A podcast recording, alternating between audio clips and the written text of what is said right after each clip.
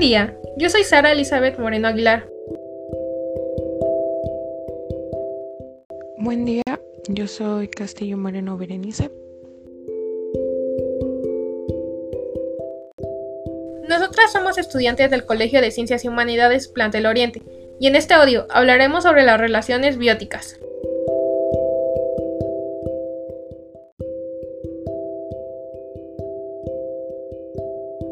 Los seres vivos se relacionan entre sí para crecer, alimentarse o reproducirse. Estas relaciones se denominan relaciones bióticas, de las cuales existen dos tipos, interespecíficas e intraespecíficas.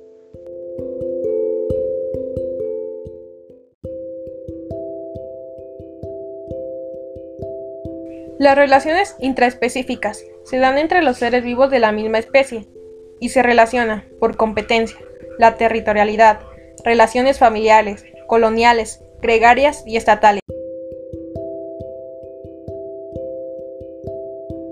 Las relaciones interespecíficas son los seres vivos de diferente especie que se relacionan por depredación, parasitismo, mutualismo, comensalismo, competencia, foresia y tanatocresis.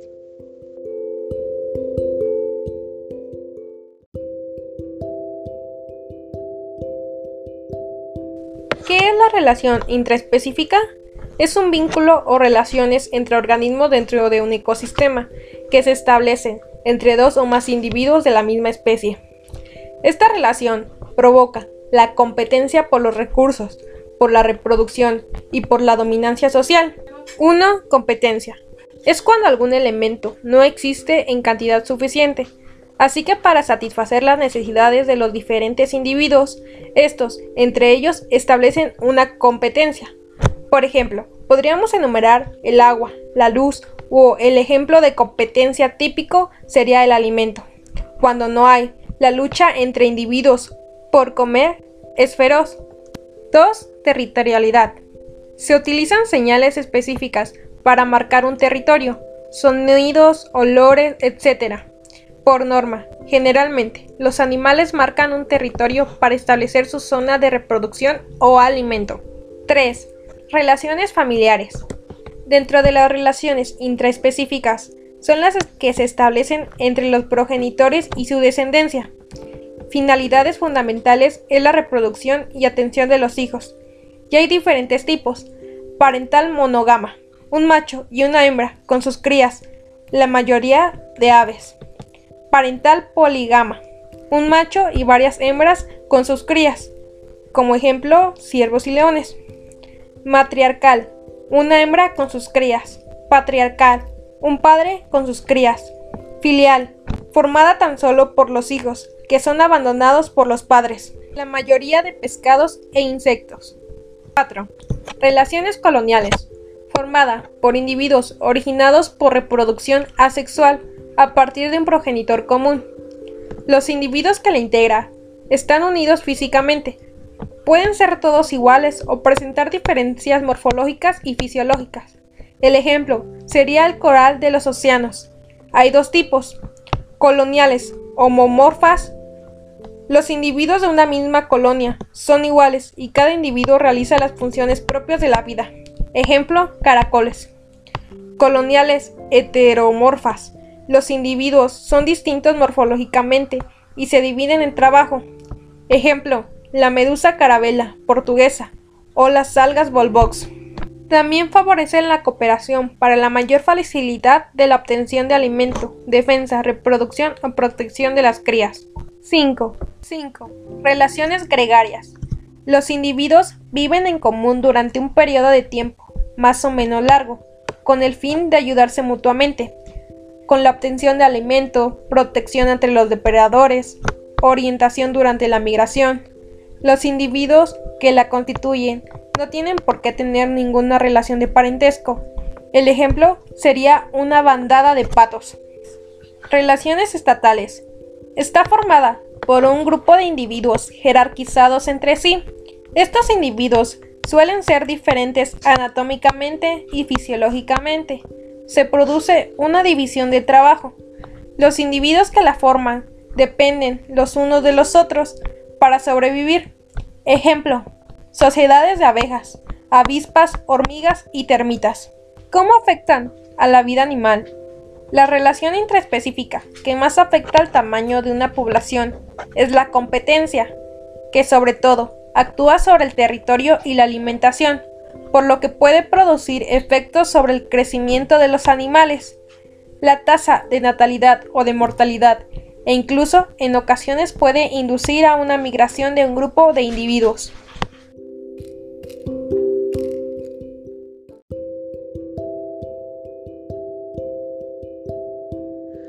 Ahora vamos a hablar de la relación interespecífica. ¿Qué es la relación interespecífica?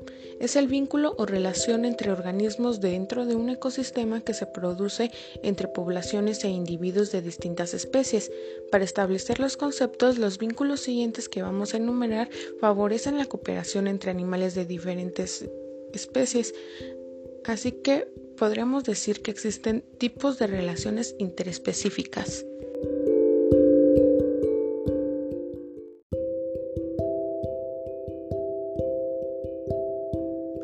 Número 1. La depredación.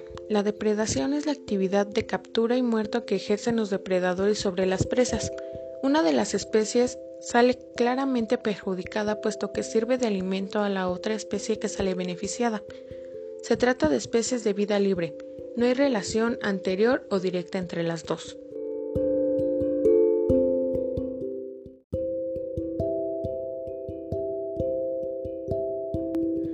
Que tener en cuenta que es posible que el mismo individuo puede ser depredador de varios animales y a su vez presa de otros. Esta interacción es muy importante en el rol de la selección natural.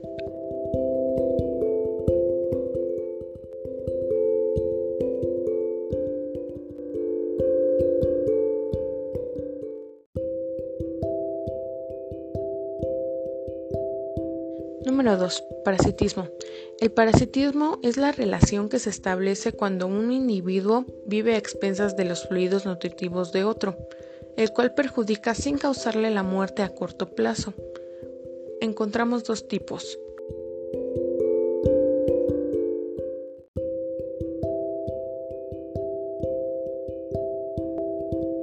Los ectoparásitos Viven al exterior del huésped, aunque le chupan la sangre o la savia. Un ejemplo claro son las garrapatas. Los endoparásitos viven en el interior de los organismos, presentan simplificaciones y modificaciones de su estructura como resultado evolutivo de la adaptación al medio interno del huésped. Un ejemplo claro son los gusanos intestinales. Número 3. Mutualismo. El mutualismo es la relación en la cual se asocian dos especies con el resultado de un beneficio mutuo. No es una unión íntima, por ejemplo, el musgo y los troncos de los árboles. Según el intercambio que se produce, puede ser recurso-recurso, eh, servicio y recurso natural, servicio y servicio.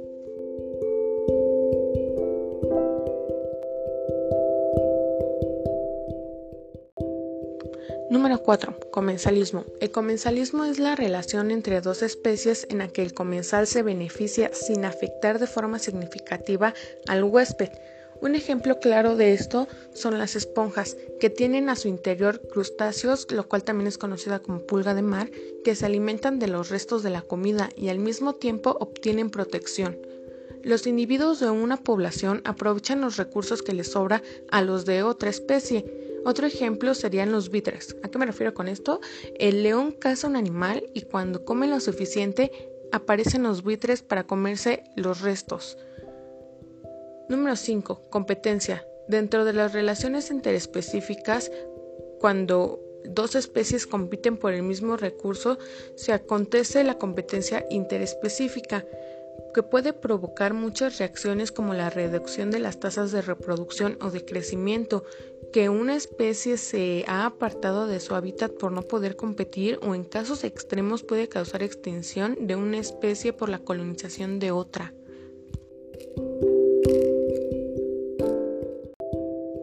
Número 6. Foresia. Em, los individuos de una especie utilizan a la otra como un medio de transporte y de movimiento. Número 7. Tanatocresis. Es cuando un organismo utiliza los restos de otro para su propio beneficio. Todos los seres vivos que hay en la Tierra, atendiendo a la forma de alimentarse y nutrirse, se clasifican en organismos heterótrofos y organismos autótrofos.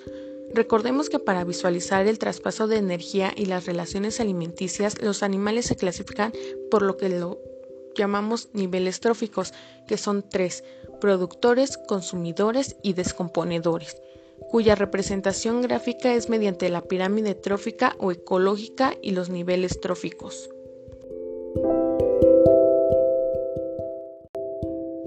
Y bueno, ¿cómo es que esto afecta a la vida animal? Bueno, pues la relación interespecífica que más afecta al tamaño de una población es la competencia, que sobre todo actúa sobre el territorio y la alimentación, por lo que puede producir efectos sobre el crecimiento de los animales, la tasa de natalidad o de mortalidad, e incluso en ocasiones puede inducir a una migración de un grupo de individuos.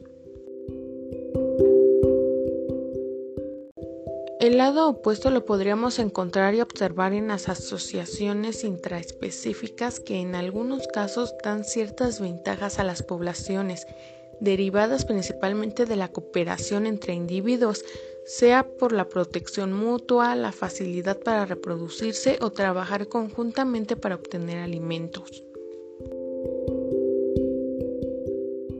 Eso es todo por nuestra parte. Esperemos y esta información les sirva de mucho. Les agradecemos el tiempo y la atención que nos han dedicado. Muchas gracias por escucharnos.